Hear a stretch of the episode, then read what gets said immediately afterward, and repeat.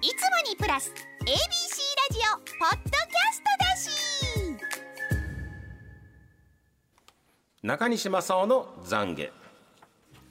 先日晩ご飯食べた後腹ごなしがてらウォーキングに出ました。ウォーキングのお供はいつもラジオ。特に裏の裏まで裏川ですね、浦川杉さんがどこでじくじたる思いになりどこで狂気をの発露とするのか。えそんなことを探り探り聞いてたら1時間なんかあっちゅう間です。その時もね、まあ、結構歩いて、まあ、水分補給でコンビニに入ろうかと。でそこでコンビニでスポーツドリンクを手に取ってレジに向かいました。レジに持っていくとオーナーとおぼしき GGE がこれでもかと嫌な顔で対応してくださいました。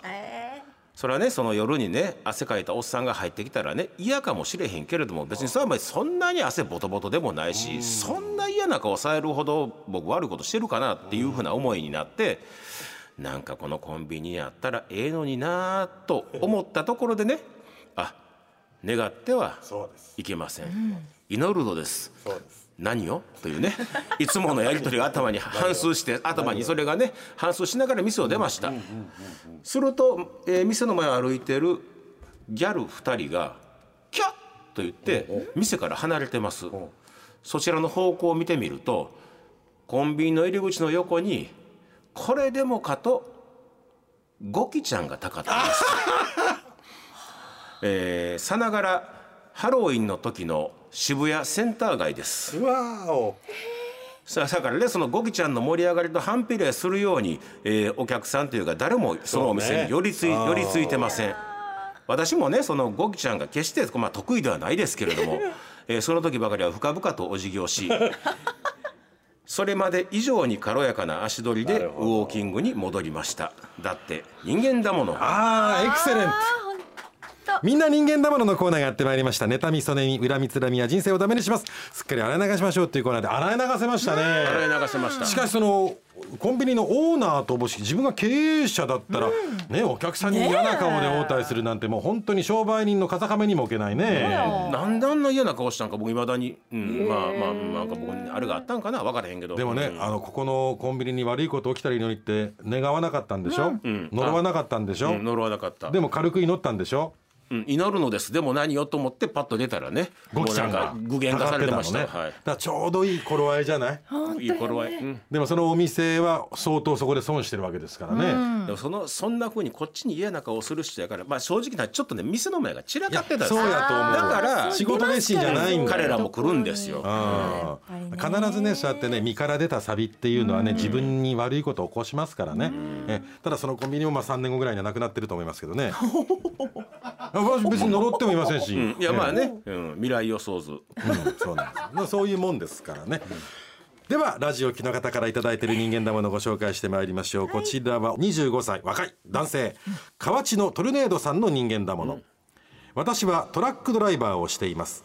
先日高速道路を走っていた時の話です交通量の多い高速道路でその日も渋滞していたのですが前の車が携帯を触って運転しており前が進んでいるのに進まなかったり車が流れているのに急にブレーキを踏んだりと危ない運転をしていました。私は危険を感じたので車線を変えその車の後ろを走るのをやめました。そして渋滞が終わり車の流れがスムーズになった時前の車の運転手が携帯を触るのをやめスピードを上げて走っていたところ覆面パトカーに捕まっていました。その姿を見てストレスが解消されました。だって人間だもの。ブラボー！身から出たサビとはまさにこのこと。本当そうや。いますいます。運転しててね、なんか突然ブレーキ踏むなって。おなな何？危ないね。横ついて車線変えて横打ったら携帯触ってんのよ。あれねおそらくですけどねそのスマホで漫画とか見てんのよ、だからずっとこう指で弾いてページをめくってるもん、いやだからね危ないっちゅうのよ。そんなん今読まなあかんのって話よねでも読みたいよ。だから渋滞してると、でほら自分のことを過信してるからその漫画読みながらもちゃんと運転操作誤らないと思ってるんでしょ？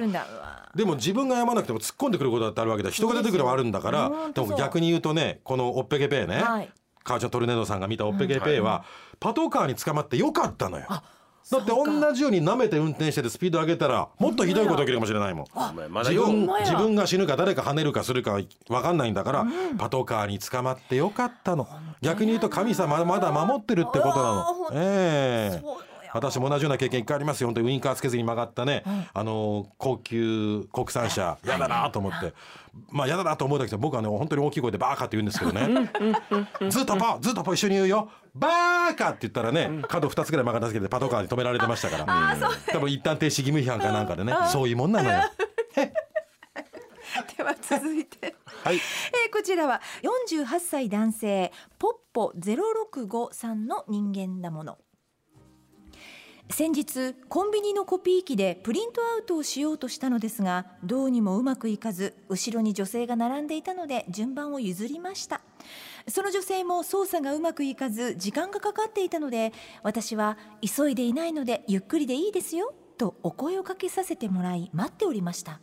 しかしその女性はプリントアウトがうまくできるとこちらを見ることもなく無言で立ち去りました。うわっと思いましたがまあいいわと思い私が操作をし始めるとそこに傘を忘れておられることに気づきました。プリントアウトが成功しコンビニでコーヒーを買い店を出るとなんと雨が。先ほどの女性が雨に打たれずぶ濡れで走ってコンビニに戻ってくるのを車で眺めにんまりしていました。だって人間だものまあポッポ065さんは恨んだんだろうな。なんで挨拶せえへんねんありがとう言わへんねんっていうことでね。まあちょっと思ってしまいますけどねいやでもそうよね。うんちょっとこれはひどいなあ。のありますね。僕は ATM でね、あの現金自動預け払い機でなんかこうお金をどっか振り込まなきゃいけない時に2件あったとしたら、うん。1件で、はい。僕2件続けないんです。基本的に。もう一回後ろ並ぶんですよ。並んでる時はね、ええ。でそうするとこう前の人が5件ぐらいいる時あるのね。めちゃくちゃ腹立つ。でそしたらさちょっと僕が僕が浦川自身が別に後ろ並ぶのはどうでもいいけど5件ぐらいやったら会釈ぐらいしない？そうですね。長く使ってすいませんすいまんせんぐらい。ほんまに。しない。人多いね。でも、まあ、これ絶対こいつせえへんわと思った若い兄ちゃん。絶対こいつに悪いこと起こってくれと思ってたら会釈されてね。あすいません。私早申し訳ない。申し訳ない。あどうもすいません。あもういい子やないか人を見た目で判断したらあかんなっていうのはありましたけれどもね。ねえ。まあ、悪いこと起きるんです。こうやって感謝の気持ちがない人は、48歳男性ペペロンチーノさんの人間だもの40代のご近所さんのお話です。彼には綺麗な奥さんと3人の子供がいて誰が見ても幸せそうな生活をしています。そのご近所さん23年ほど前に家を建てたのですがそのうちとてもおしゃれで大きな窓がありしかも天井が高いので開放的。いかにも成功者が住んでいそうなすごいお家です。